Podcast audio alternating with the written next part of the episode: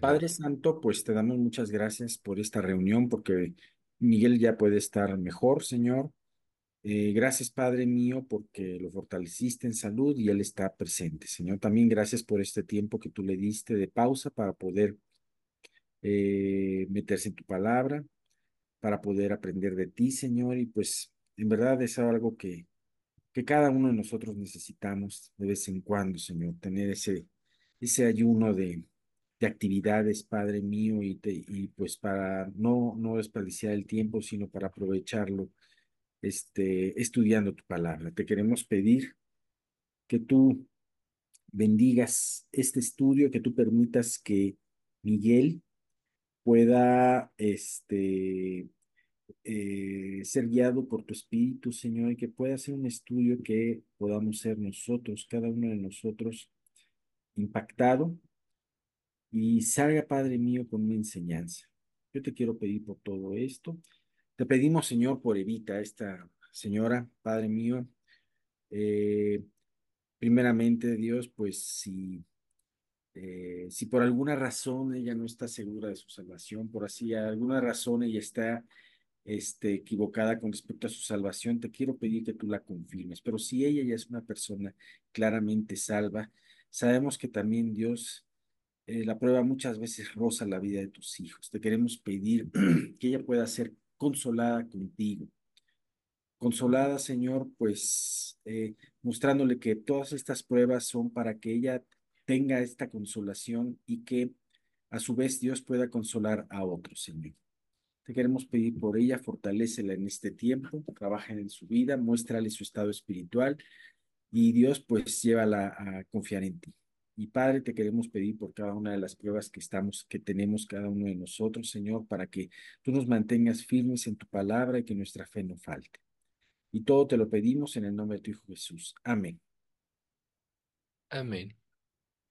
Sí, fíjense que, o sea, nosotros como, como iglesia de Cristo vam- vamos a ir experimentando en aumento muchas pruebas porque es obvio y patente para todos que estamos al final de los tiempos.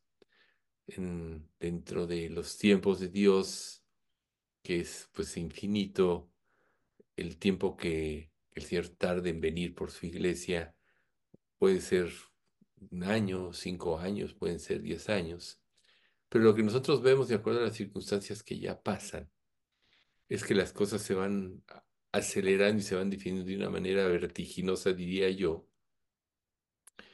Y, y, y obviamente todo esto va a traer como, como resultado el, el que para la iglesia haya pruebas. ¿Por qué? Pues porque cada día la maldad va creciendo. Recuerden que hay muchas religiones en el mundo, pero el odio, así como hoy vemos el odio hacia el pueblo judío, que fue agredido y ahora él lo ponen como el malvado, cuando él fue el que estaba en paz y lo agredieron. Pero ya cuando uno ve los antecedentes de, de- del, del grupo Hamas, de los palestinos, que son los descendientes de, de Edom, de los filisteos también, principalmente de los filisteos, y cómo siempre ha habido esa aversión y ese, y ese odio que no va a terminar, por el contrario, va creciendo, pues vamos a ir viendo que va a ir creciendo el odio y las presiones para el cristianismo van a ir en aumento. Entonces, si nosotros no desarrollamos un carácter verdadero, afianzado en la palabra de Dios, sin lugar a dudas vamos a sufrir y vamos a ser vulnerados. Recuerden que Hebreos 11:6 dice que sin fe es imposible agradar a Dios, porque es necesario que el que se acerca a Dios crea que le hay y que es galardonador de los que le buscan. Pero la fe verdadera nunca vamos a saber ¿Qué tanto la tenemos si no pasamos por pruebas? Porque en las pruebas es donde vive, viene la incertidumbre y muchas cosas.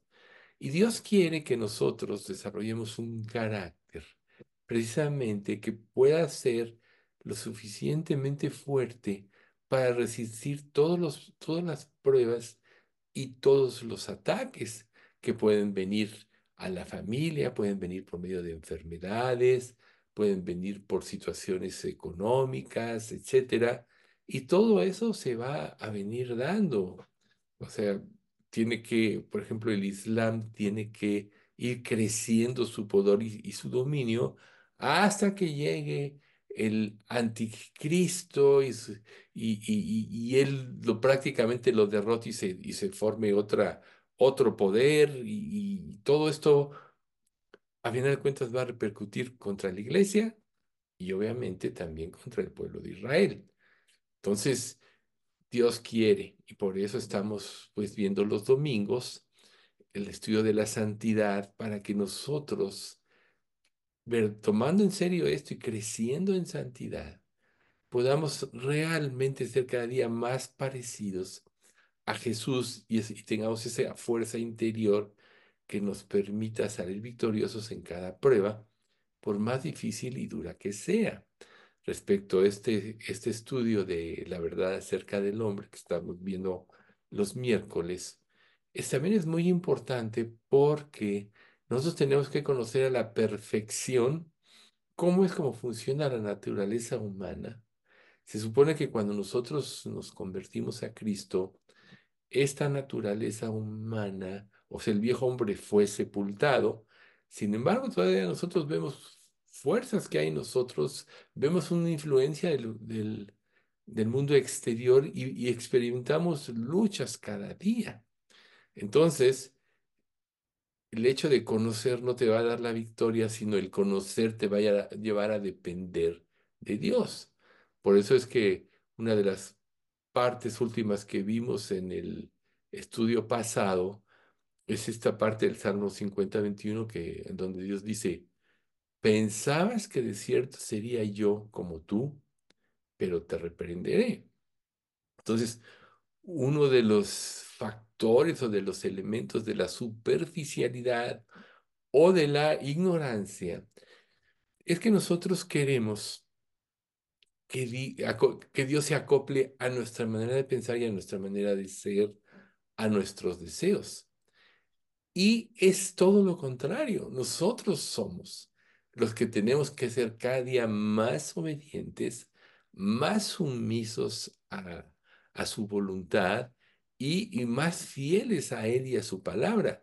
Y siempre la, la fidelidad va a traer como yo diría, como resultado el, el crucificar a nuestro viejo hombre. Entonces tenemos que conocerlo. Por ejemplo, vemos cómo Abraham, a quien Dios le hizo la promesa de que en su descendencia serían benditas toda la familia de la tierra, que obviamente era a través del hijo que iban a ser de Sara un año después. Pero pasa, pasa, perdón, no fue un año después, fue más años después, fue un año este, cuando ya se presentaron los ángeles, pero pasa el tiempo y Sara le da a Agar y viene Ismael y, y luego eh, después que se, este, que se muere Sara, igual Abraham se vuelve a casar y entonces tiene otros hijos, son los hijos de, de, Cetura, si mal no recuerdo. Y, y aquí, vemos que ahora todo el conflicto que hay es de estas descendencias.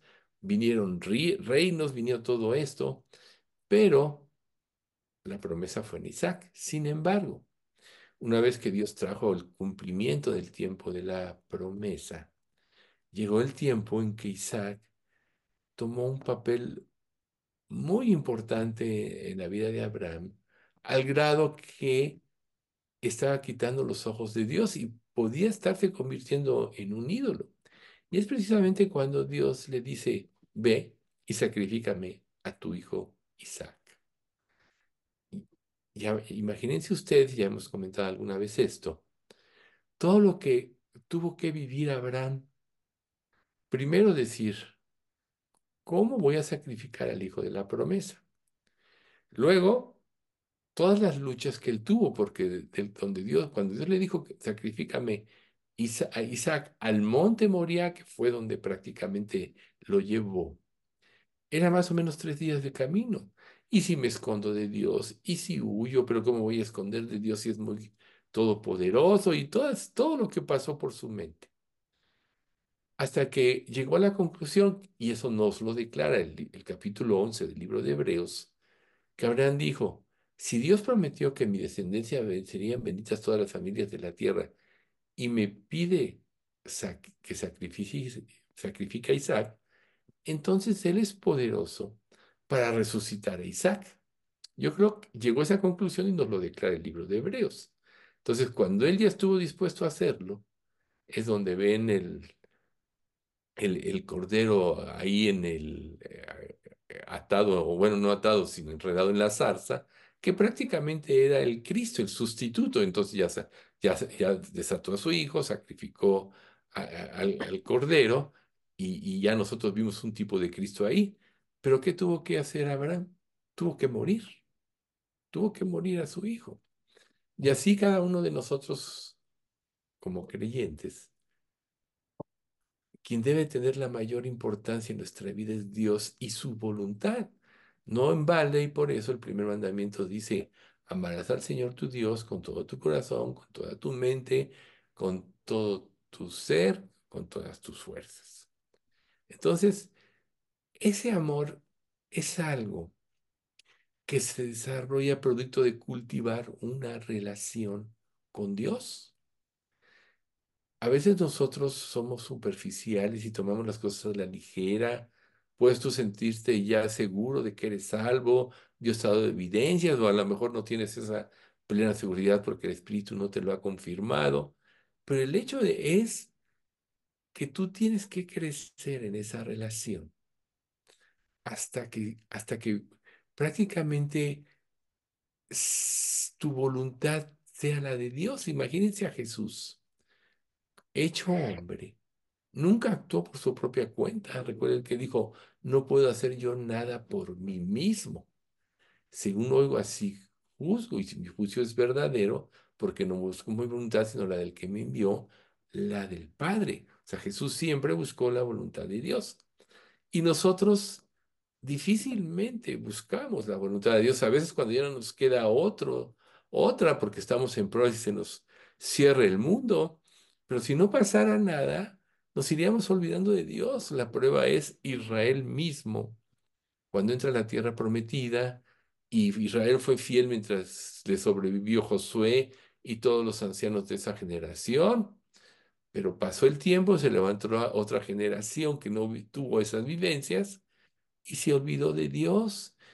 A veces nosotros ya como creyentes vivimos en la gracia y pensamos que Dios está obligado a, nos acostumbramos a vivir en la gracia, y esto impide que apreciemos todas las cosas que Dios nos da por falta de tener presente cada día de nuestras vidas. ¿De dónde nos sacó Dios? ¿Quién es Dios? Y que prácticamente somos sustentados por Él. Por eso cuando eh, Daniel lee la escritura en la pared eh, de la mano que se aparece en la pared, Abel César, le dice, adoraste a los dioses de madera, de piedra, eh, etcétera, y al Dios en cuyas manos está tu vida no honraste. Y esto es un, un pasaje muy importante, claro, a este hombre le costó la vida, tenía el testimonio de su ancestro, pero a veces nosotros, por superficialidad, por ligereza, tenemos ídolos en nuestra vida y nos abocamos a ellos y no honramos a Dios. Por eso es tan importante tomar conciencia de todas estas cosas y, y, tener como prioridad en nuestra vida desarrollar una relación con Dios.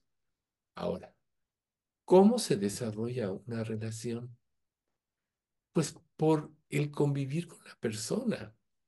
O sea, por ejemplo, cuando dos personas se tratan, un hombre y una mujer, se tratan, muchas veces al principio pues solo son conocidos, luego empieza a haber una afinidad, empiezan a tener eh, una relación más este, constante y, y, luego van viendo más afinidades, etc.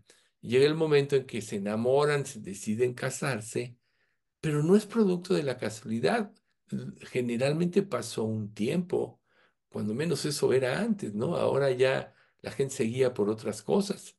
No, ni siquiera ya ve eh, los valores humanos, seguían por vista y por el dinero, cuánto me puedes dar, etcétera. Se ha perdido todos estos valores, por eso hay tantos fracasos.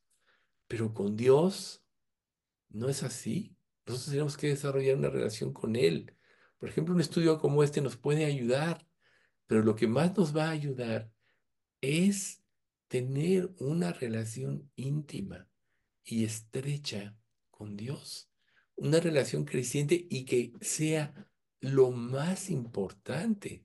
Recuerden que la misma escritura nos dice que donde esté nuestro tesoro, ahí estará también nuestro corazón. Y si nosotros hacemos un análisis de nuestra vida, tan solo vamos a ponernos a pensar, vamos a pensar, ¿qué es lo que ocupa nuestra mente la mayor parte del tiempo cada día? Y te puede sorprender que el tiempo que le dedicas a Dios de esto es mínimo y que estás concentrado en otras cosas. Pueden ser tus deseos, tus metas, aún tus problemas y cosas de ese tipo. Entonces, ¿qué va a suceder cuando todas las cosas se pongan, o sea, las pruebas se incrementen, se pongan al rojo vivo?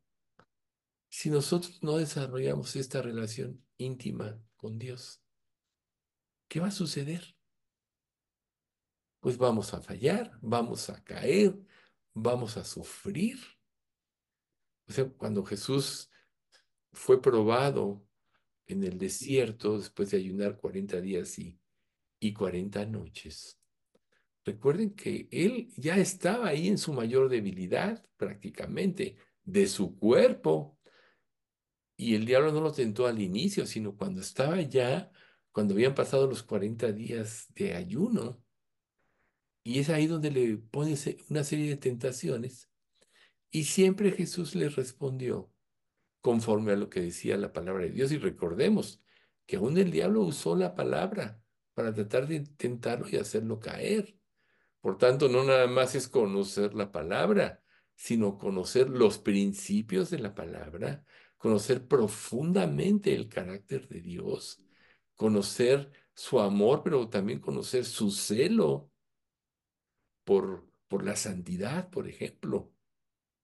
Entonces, todo lo que nosotros podemos estar aprendiendo, si no lo hacemos una realidad en nuestra vida, al momento de las verdaderas pruebas, si no hay una fe bien cimentada, se va a derrumbar. Jesús cuando termina el sermón del monte, bien lo dice. Todo, que, todo aquel que oye estas mis palabras y las hace, lo compararé a un hombre prudente que edificó su casa sobre la roca. O sea, la fe, Jesús en la roca. Y descendió lluvia, vinieron ríos y soplaron vientos y golpearon contra aquella casa y no cayó porque estaba fundamentada sobre la roca. O sea, las pruebas de la vida, las persecuciones y todo. Pero aquel que oye estas mis palabras y no las hace, lo, compararé, a un hombre insensato que edificó su casa sobre la arena. Igualmente, descendió lluvia, vinieron ríos y soplaron vientos y dieron con ímpetu contra aquella casa y cayó. Y grande fue su, su ruina. Entonces, a lo mejor si tú te pones a analizar, a ver, ¿cuál de estos dos creyentes soy yo? El que está edificando sobre la roca o el que está edificando sobre la arena. Tu propia vida, el propio análisis de tu vida, te va a decir dónde estás. La roca significa Jesús, su palabra y todos los fundamentos que nos está dando, ¿no? Sus atributos, su santidad, etcétera. Conocer el carácter de Dios y vivirlo, experimentarlo. tomarlo como lo más importante de nuestra vida. Entonces, solo así vamos a tener una idea clara. Nosotros vemos, por ejemplo, la historia de muchos personajes del Antiguo Testamento. Grandes hombres de Dios, ¿no? Pues llamamos Abraham, etcétera, Isaac,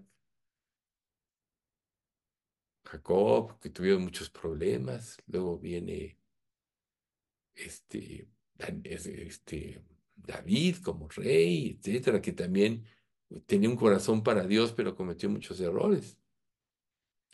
Pero hay un hombre en especial que no se le ve un reproche en su vida, a Daniel. Daniel era un príncipe de Israel y cuando Nabucodonosor conquistó a, Jerusalén fue de los que se llevó cautivos a Babilonia. ¿Y qué hizo él y sus compañeros? Propusieron no contaminarse ni con la filosofía ni con los ídolos de Egipto. Recuerden que una de las cosas que todas estas eh, naciones tenían en común es que tenían muchos dioses, un dios para cada cosa. Entonces el dios que ellos representaban iba a ser un dios más que ellos mismos podrían eh, incluir en su cantidad de dioses que ya adoraban. Pero fue siempre fiel y, experimentó pruebas, al igual que en, sus, amigos, ¿no? Cómo echar al foso de los leones, cómo los compañeros eh, ser echados al horno de fuego. Y todos respondieron bien porque se propusieron en su corazón no contaminarse. Entonces aquí Dios, volvemos al Salmo 50, 21. Pensabas que de cierto sería yo como tú, pero te reprenderé. O sea, Dios se, ha revelado a través de la escritura y no le hemos dado la honra, ni se ha desarrollado en nosotros el temor reverente que nos lleve a buscar, a buscarle de todo corazón, con el anhelo de verdaderamente ser transformados. Entonces aquí vivimos en la vida pensando que Dios debe de complacernos, de suplir nuestras necesidades, de sacarnos de problemas. Pero cuando está en nuestro corazón conocerlo verdaderamente, buscarlo a Él, generalmente le buscamos para que nos resuelva problemas, para que nos, quizá nos llene de gozo, de felicidad, nos dé un futuro y una esperanza, todas cosas que Él, que él promete. Pero una relación con Él, ¿quién la tiene verdaderamente? Por eso es que los seres humanos caídos siempre han pretendido amar a Dios. Aún pueden investigar las escrituras. Pero cuando se topan contra con un Dios diferente, al que ellos se hicieron o se forjaron en su mente, entonces se van, lo rechazan. Cuando empezamos a hablar de santidad, de justicia, de soberanía, ahorita me viene a la mente cuando Pablo empieza a hablar con el rey Agripa y a disertar sobre las cosas. Y dices, Pablo, estás loco, le dice el rey. Las muchas letras te han vuelto o te han trastornado. No, Pablo, hablo con, con, con ¿cómo se llama? Ah, se me fue la palabra, bueno, hablo con sosiego. Y, ojalá tú fueras como yo, excepto estas cadenas. Pero ¿qué sucedió? Se asustó cuando Pablo habló de la justicia, del juicio, de la soberanía, de la ira, ¿sí? Entonces el ser humano, cuando se empieza, empieza a conocer el carácter de Dios, y es diferente a lo que él se había imaginado en su mente, dice, no, mi Dios no es así, y se forma su propio Dios. Y nosotros no somos diferentes, hemos tenido una gran oportunidad de conocerle. Yo espero que todos los que estamos aquí presentes realmente lo conozcamos. Pero todavía que estamos pensando que estamos amando a un Dios hecho a nuestra imagen y a nuestro gusto y no como realmente es. Por eso es tan importante conocer, a conocerlo íntimamente y por eso es tan importante saber lo que nosotros somos. Porque cuando nos enfrentamos al Dios de las Escrituras, o realmente nos quebrantamos y nos convertimos, o lo vamos a aborrecer y vamos a ser hostiles hacia Él.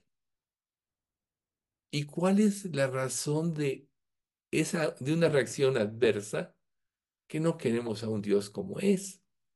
Entonces, piensa tú, si a lo mejor el Dios que tú has fabricado en tu imaginación es el Dios que revelan las escrituras.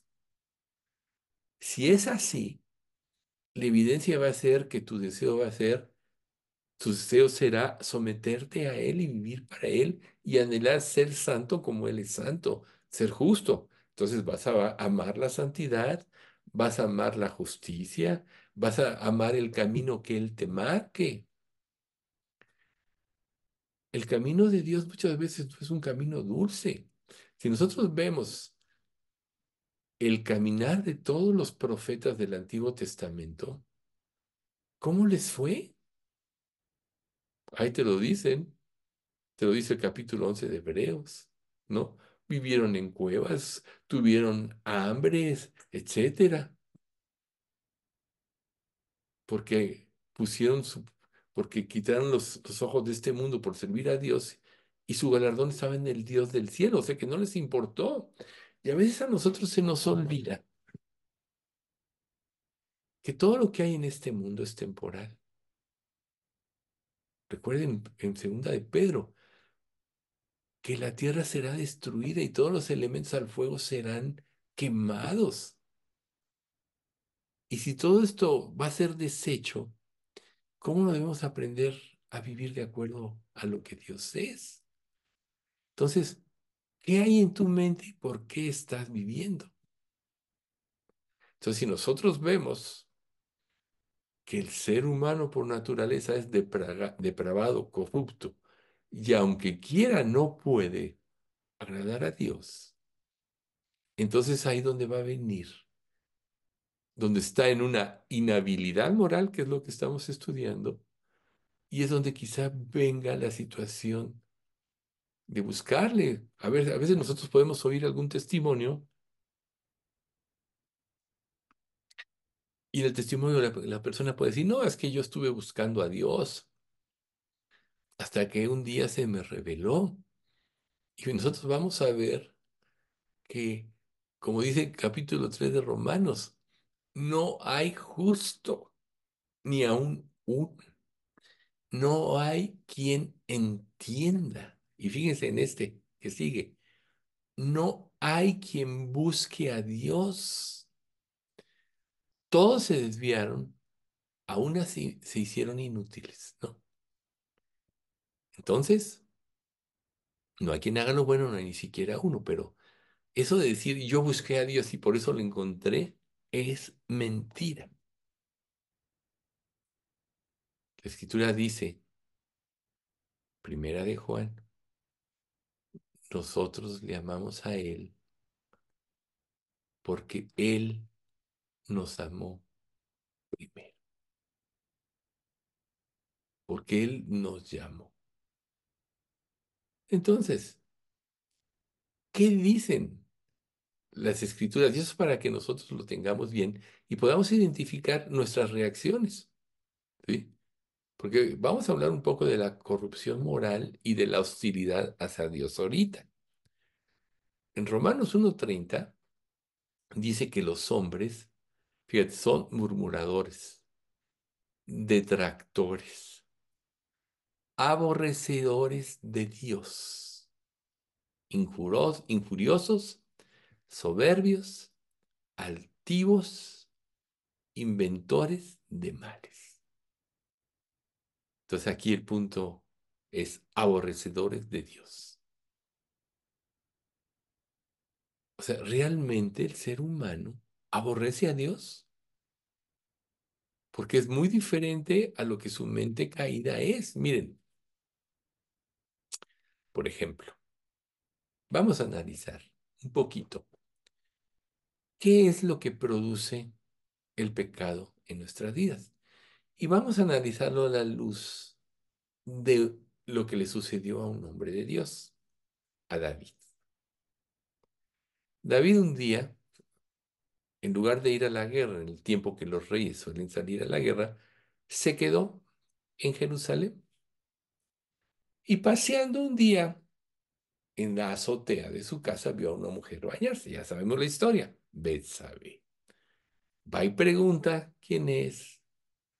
Y si hubiera estado soltera y todo, el, como rey pudo haberla tomado.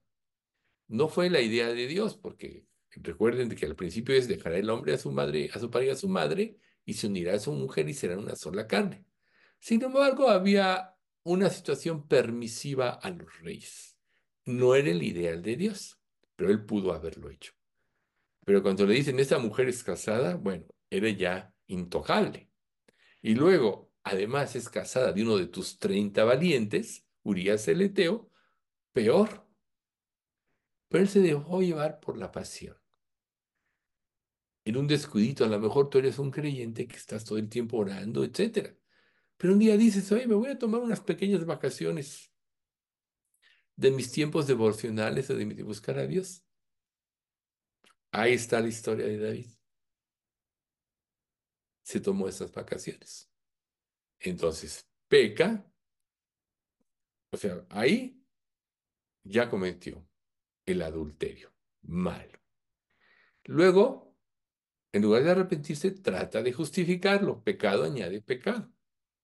Cuando manda a llamar a Urias el Eteo y no va a su casa, porque dice, está el arca de Dios en la guerra, ¿cómo yo, si Joab y todos los generales están ahí, cómo yo voy a ir a pasar un tiempo con mi esposa? Me quedo aquí. Y lo emborracha y nada más, ¿no? Y cuando ve que no, le manda una carta con él mismo a Joab, que lo maten prácticamente, para no entrar en más detalles de largos, ¿no? O sea, fíjese, vio, o sea, desobedeció, cometió adulterio, lo trató de justificar. Luego, cuando ella le dice, oye, estoy embarazada, pues peor tantito. Por eso es que lo manda a llamar. Ya que ve que no puede, lo manda a matar. Y así sucedieron una serie de pecados como secuela en sus vidas y él ya no estaba consciente. Ese, ese hombre que escribió tantos salmos, que estaba al cuidado de las ovejas y pasaba las noches en vela y, y vio los cielos y vio la gloria de Dios, etcétera.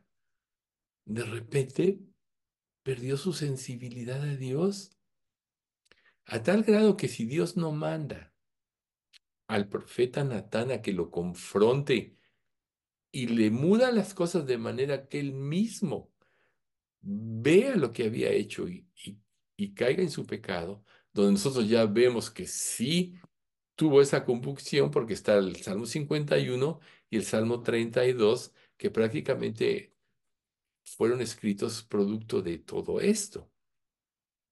¿Pero a qué lo llevó? ¿Por qué nosotros habíamos de ser diferentes? Se volvió un religioso, empezó a vivir por victorias pasadas y entonces no, se volvió aborrecedor de Dios. Luego, enemigos de Dios. Romanos 5.10.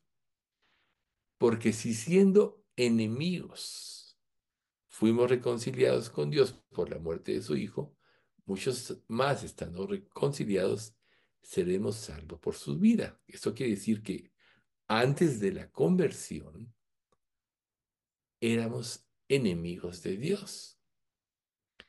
Y podemos volverlo a hacer si pecamos o Dios no nos complace en lo que nosotros queremos, ¿no?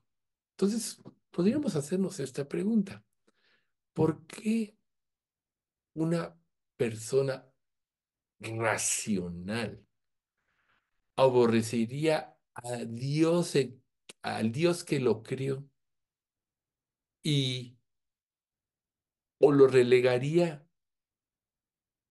a que no haya ningún interés en su vida de aquel en cuyas manos está su vida, como la escritura de Daniel con Belsasar, y al Dios en cuyas manos está tu vida, no honraste. Nosotros de milagro estamos aquí y somos salvos porque Él nos llamó, nos convenció, pero como a David, y por eso son importantes estos ejemplos. Todo esto lo podemos perder a causa del pecado. ¿Y por qué viene el pecado? Porque pierdes el temor a Dios. ¿Y por qué pierdes el temor a Dios? Porque dejas de estar cerca de Dios. Porque mientras más cerca estés de Dios, más fuerte es la convicción que hay de ti respecto al pecado. Más temor vas a tener de pecar. Por eso en el Salmo 19 dice, libra además a tu siervo de las soberbias, que no se enseñoríen de mí. Entonces estaré lis, limpio de gran rebelión. ¿Ustedes creen que David no cayó en la soberbia? ¿Ustedes creen que de los X número de reyes, que solo el 5% fueron fieles, no se llenaron de soberbia? Nada nos falta a nosotros para llenarnos de soberbia. De aún pensar inconscientemente que podemos manejar a Dios, que podemos manipularlo, o pensar que Él está para servirnos y no para nosotros servirle a Él y vivir en ese temor. Que al Dios que decimos que amamos es, es el que nos vamos a esconder, como pasó con Adán y Eva. Ellos tenían una relación con Él, pero cuando pecaron, se escondieron con Él. Eso pasó con el pueblo de Israel cuando estaba al pie del monte. Y Dios empezó a hablar y no soportaban lo que se decía al grado que le dijeron a, mujer, a Moisés, mejor que Dios te diga a ti, tú dinos, porque sentimos que morimos. ¿Cuándo has estado tan cerca de Dios que puedas ver la magnitud de tu pecado? Muchas veces yo les he dicho,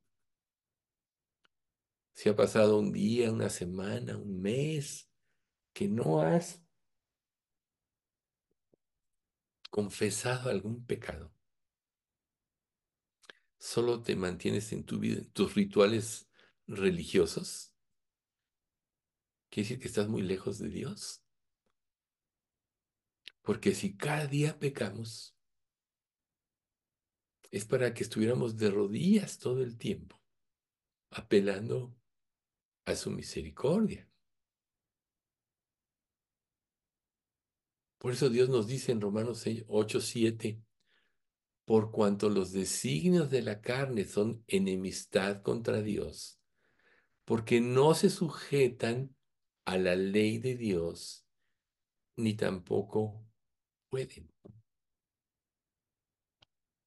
¿Cuáles son los designios de la carne? Los deseos de nuestro corazón. Todo es bueno todo es lícito, encausado por Dios. Por eso Dios nos dije en Filipenses 4, 6, por nada estéis afanoso, sino sean vuestras peticiones conocidas delante de Dios en toda oración y ruego, con acción de gracias. Dios hizo todo para que disfrutáramos de, de lo que Él nos dio, de lo que Él creó pero siempre tiene que ser filtrado por Él. Es como una oración. Dios nos pide que oremos, ¿no? O sea, tesalonicenses. Orad sin cesar, ¿verdad? ¿Qué pasa en una oración? En una oración generalmente nosotros le pedimos a Dios que nos ayude, que nos ayude a, a solucionar los problemas y todo. Pero eso no es una oración correcta. Una oración correcta es como la de Isaías 6:5. He aquí, ¿a quién enviaré? Envíame a mí.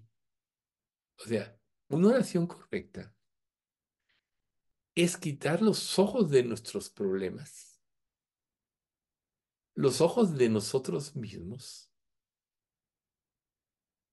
y decirle a Dios, he aquí estoy yo para hacer tu voluntad. ¿Cuál es tu voluntad? Pero si ustedes analizan, la mayoría de nuestras oraciones siempre son, dame, per, este, solucioname este problema. O sea, yo, yo, yo, yo. ¿Cuántas veces nos hemos acercado a Dios y le hemos dicho, Señor, vengo hoy a ti, me presento delante de ti para que me digas cuál es tu voluntad? ¿Cuántas veces lo has hecho? Yo creo que pocas, quizá ninguna. Entonces, ven, ustedes lo que nosotros somos. Mientras tú creas que vales algo, nunca vas a depender de Dios. El día que sepas que lo único que puede tener valor en ti es lo que Dios puede hacer en ti, entonces vas a declarar lo que declaró Pablo. Con Cristo estoy juntamente crucificado. Y ya no vivo yo, más vive Cristo en mí. Y lo que ahora vivo en la carne, lo vivo por fe en el Hijo de Dios, el cual me amó y se entregó a sí mismo por mí. Fíjate. Crucificar la carne con sus pasiones y delitos. Esto es, realmente si Dios me salvó, no tengo derecho a nada más que para, más que vivir para Él. 2 Corintios 5, 14 y 15. El amor de Cristo nos constriñe pensando esto, que si uno murió por todos, luego todos murieron, y por todos murió para que los que viven ya no viven para sí, sino para aquel que murió y resucitó por ellos. Entonces estoy crucificado con Cristo. Y ya no vivo yo. Hiciste tanto por mí que no vale la pena. Si tú me has prometido, prometido una eternidad a tu lado, gozando de tu amor y todo, que yo viva por las cosas de este mundo. Pablo sí lo entendió. Por eso dijo en Filipenses que eh, había aprendido a contentarse cualquiera que sea su situación, porque en cada circunstancia que Dios permitía en su vida, era una oportunidad de crecer en su relación con Él. Todos le huimos a las pruebas, todos le huimos a las enfermedades. Quisiéramos que no pasaran, pero ¿saben una cosa? Deberíamos amarlas, porque a través de ella Dios depura nuestras vidas de egoísmo, nos quita nuestra suficiencia y hace que pongamos los ojos en Él. Y entonces hablábamos al principio de crecer en esa relación íntima y de cimentar nuestra fe. Entonces volvemos a Gálatas 2.20. Ya no vivo yo, más vive Cristo. Y lo que ahora vivo en la carne, lo vivo por fe en el Hijo de Dios. Así es como tenemos que vivir. ¿Tú cómo quieres vivir? Entonces, cuando nosotros queremos una vida diferente a la que Dios nos pide que vivamos, ya que ya nos salvó y dio todo por nosotros, es porque tenemos realmente miedo de que sea expuesto lo que no queremos entregar. Ya vimos el, ya vimos ahorita el, recordamos el pasaje de Abraham con Isaac. Entrégame a tu hijo.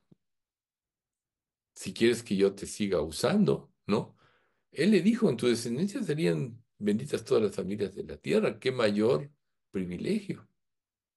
Después de esa promesa todavía le dio el hijo, que nació contra naturaleza, ¿no? Él tenía 100 años y Sara 90. Fue contra toda lógica.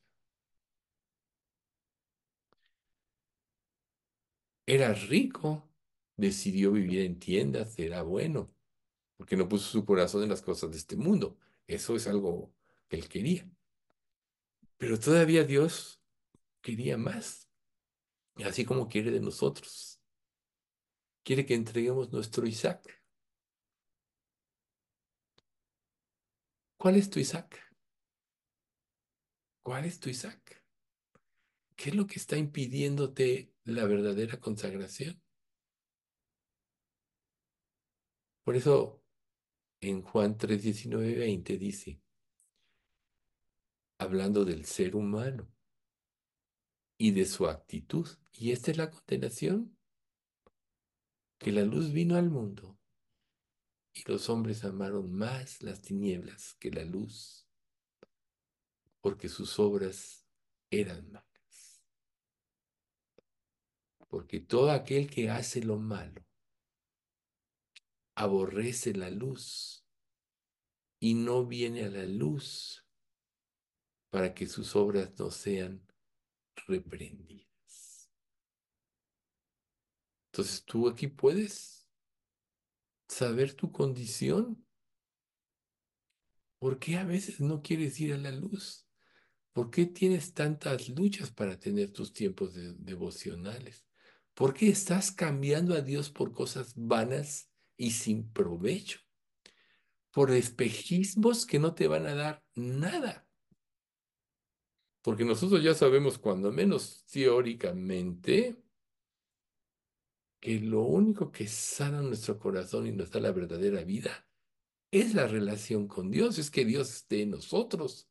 Al entrar el Espíritu Santo en nosotros, el Espíritu de Cristo, como dice Romanos 8, 9, que es el mismo, Dios llenó ese vacío.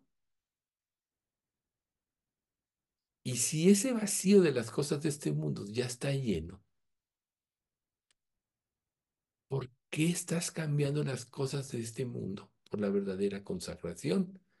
Entonces, no, es que yo no hago nada. Muchas veces no tienen ni qué hacer. Solo tienes que pensar. ¿Cuál es el origen del pecado? ¿Cometerlo o pensarlo? Pensarlo. Habrá cosas que como creyentes nosotros quizá nunca cometamos físicamente. Pero desde el momento en que ya lo pensamos, ya afectó nuestro ser. Ya recuerden, ya, ya el pecado consumado ya es el colmo, ya es la consagración. Tú puedes físicamente no cometer ningún pecado, pero tener tu mente llena de pecados. ¿Y eso no es pecado? El pecado se inicia en el corazón. Recuerden, donde está tu tesoro, ahí está tu corazón. Y somos víctimas de ataques todo el tiempo de este tipo de cosas. Pensamientos inicuos, resentimientos, envidias, amargura, etcétera. Somos víctimas de todo esto. Que a lo mejor a nadie se lo decimos y nadie lo sabe. Pero Dios sí lo sabe.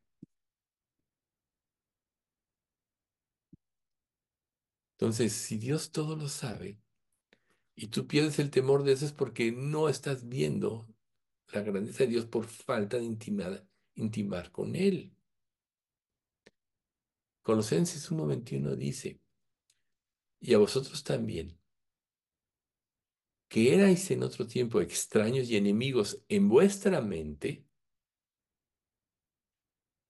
haciendo malas obras, ahora os ha reconciliado. ¿Sí? Aquí se está confirmando lo que estamos diciendo. Enemigos en vuestra mente. Cuando tu mente no es gobernada por el Espíritu Santo, ¿qué la va a gobernar? algo tiene que ocupar tu mente. O es Dios, o es el diablo y su filosofía.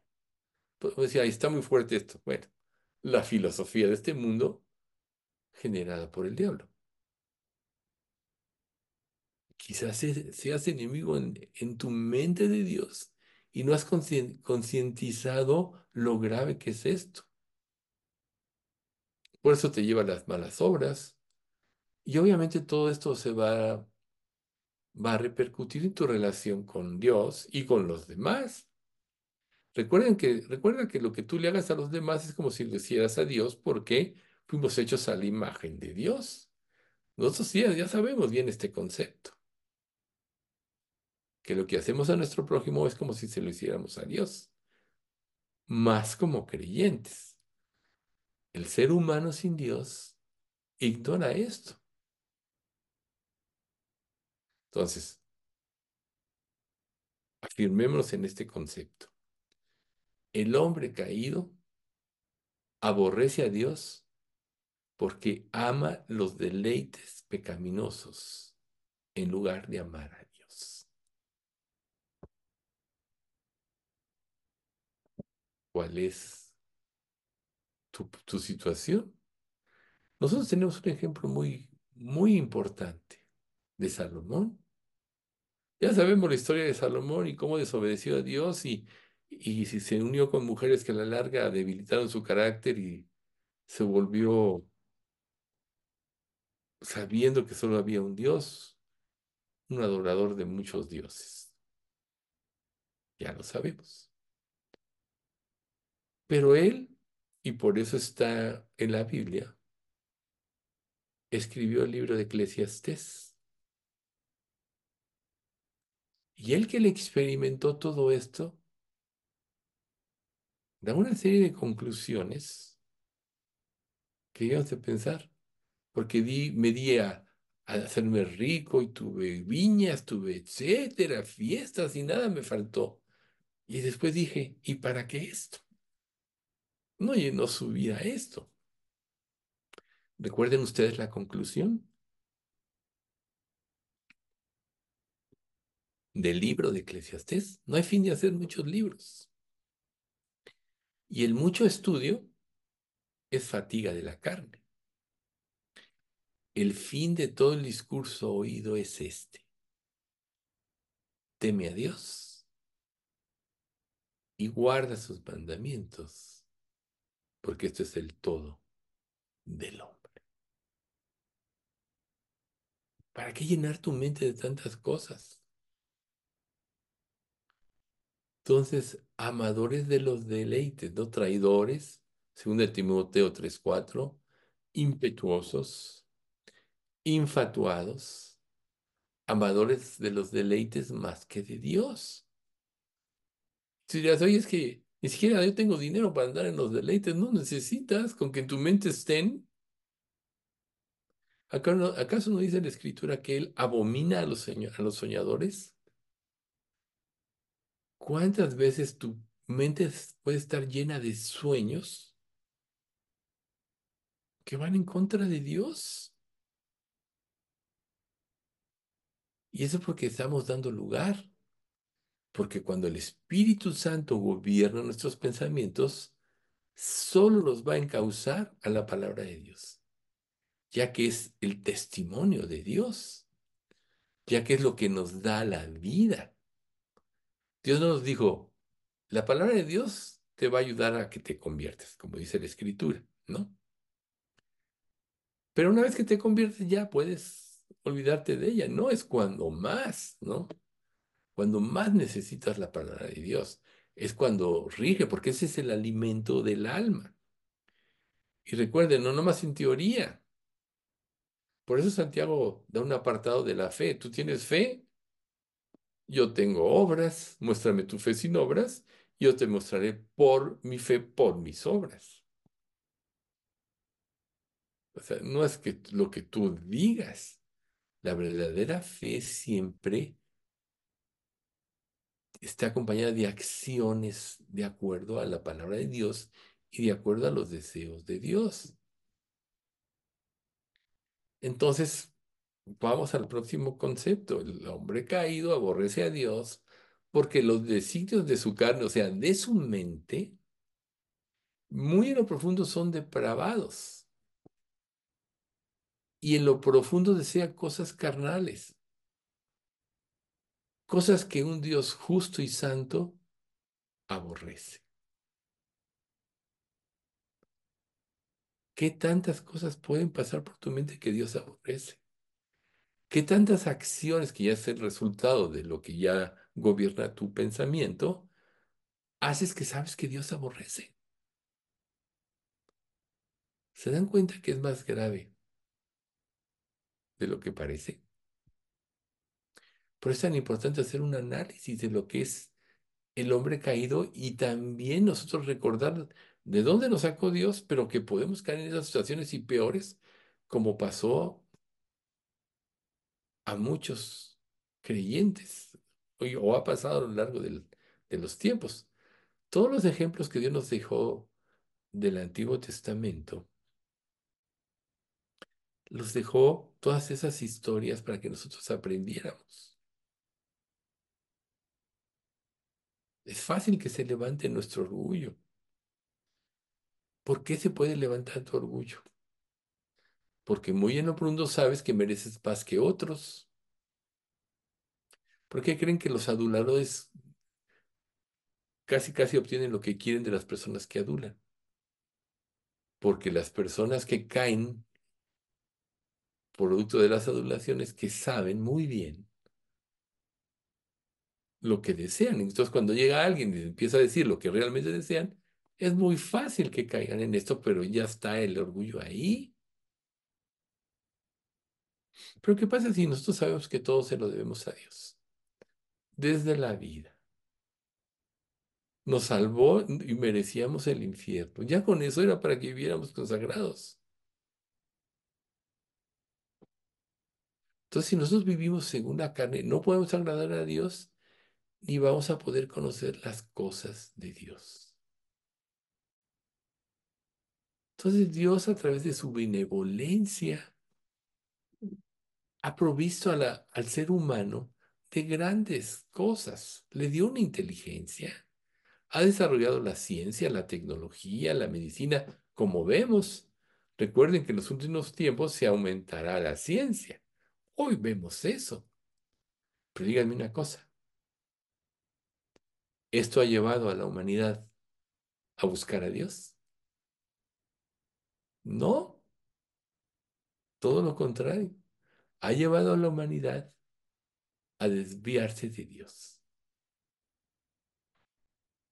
Porque el conocimiento del ser que el ser humano tiene de Dios no es más que como un laberinto torcido que termina en herejía y en pensamientos vanos. ¿Cómo empieza el libro de Eclesiastés? Vanidad de vanidades, todo es vanidad. Entonces, para concluir el estudio hoy, la ignorancia no es el resultado de, un Dios que se esconde del hombre, sino es el resultado de que el ser humano se esconde de Dios. Ahí está Adán y Eva. ¿Qué vas a hacer? Vamos a dar gracias. Padre Santo, te queremos dar muchas gracias por este estudio y como siempre, Señor, te damos gracias porque nos haces ver lo que realmente somos y cuánto te necesitamos. Es un gran aliento saber que tú en tu gracia ya proveíste de todos los la armadura divina para que nosotros podamos vencer. Por lo cual, Señor, te pedimos que nos hagas sumisos y humildes y nos enseñes a manejar todas las armas espirituales que nos has dado para que podamos vencer la maldad al maligno para que podamos someter nuestra, nuestra naturaleza a ti, Señor. Sabemos que no somos nada y que lo único con lo que te podemos honrar es realmente viviendo en gratitud y hacer todas estas cosas por amor a ti, ya que tú lo diste todo por nosotros. Enséñanos a meditar en tu amor cada momento, a tal grado hasta que tu amor sature nuestra mente y no queramos otra cosa que hacer tu voluntad. Porque sabemos, Padre, que la verdadera felicidad no está en cuántas cosas tengamos, o cuánto seamos reconocidos, o lo que seamos, sino en tu Hijo, el valor de tu Hijo en nuestras vidas. Haz que le demos el valor verdadero a tu Hijo que dio su vida por nosotros, que pagó su infierno por nosotros para que fuéramos a ese lugar eterno de tormentos separados de ti. Y que eso nos impulse, Señor, a menospreciar nuestras vidas y vivir para ti. Sabemos, Padre, que tú eres dueño de todo y le das sustancia a todas las cosas. Creemos que no nos vas a abandonar si te buscamos en verdad y de todo corazón. Y nos vas a, a dar la victoria en todas las pruebas de esta vida, sea cual sea. Pero más sabemos que todo lo que tú permitas es para nuestro crecimiento espiritual y para que tú seas una mayor realidad de nosotros. Así que te pedimos esto, Señor pidiéndote que guardes a nuestra iglesia, Señor, que la hagas crecer en fe, en santidad, para que podamos ser un verdadero testimonio al mundo de lo que es una verdadera iglesia de Dios. Gracias, Padre, en nombre de Cristo Jesús. Te lo pedimos. Amén.